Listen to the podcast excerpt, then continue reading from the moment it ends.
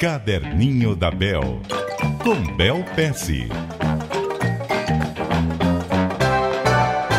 Muito bom dia para você, Bel. Bom dia, Milton, e bom dia, ouvintes. Vamos falar hoje sobre crenças. Vamos, olha.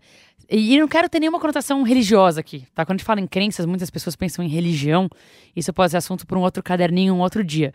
Mas crenças que você tem na sua vida. Às vezes a gente não repara, mas a gente tem diversas crenças gerais que a gente sempre usa para definir como a gente vê uma experiência ou como a gente julga ou não alguma coisa. Coisas às vezes simples. Por exemplo, ah, se a pessoa é muito jovem, ela é muito imatura. É uma crença geral que você tem, que não é necessariamente uma verdade. Né? Às vezes a pessoa tem uma crença, ai, ah, agora que eu tive filho, eu tenho que ser muito sério, eu tenho que evitar ser engraçado e me divertir. São crenças. Né? Estou dando alguns exemplos fofinhos e bobinhos, né? mas às vezes tem crenças mais sérias. Por exemplo, tem pessoas que têm a crença eu não presto. Eu não sou bom para nada.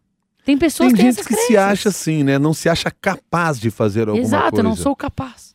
E tem diversas outras crenças também. Tem crenças mais positivas, mas que às vezes ficam arrogantes. Eu sou o máximo. Sou melhor do que todos, né?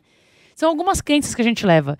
E às vezes é tão enraizado que a gente não percebe que a gente analisa algumas coisas olhando para essas crenças. Vira um prisma, sabe? Vira um prisma. E uma coisa que eu tenho feito no meu caderninho é anotar. Sempre que eu estou analisando alguma coisa ou tentando entender como eu vejo uma situação, quais são as crenças que às vezes são limitantes que evitam que eu cre cresça ainda mais dentro de uma situação, né? Então, hoje o assunto é crenças limitantes para você, né? Quais são as crenças limitantes que você tem? Quais são as coisas que você tem na sua vida que às vezes você nem percebe, que fazem com que você não aproveite ao máximo a situação ou desista antes do tempo?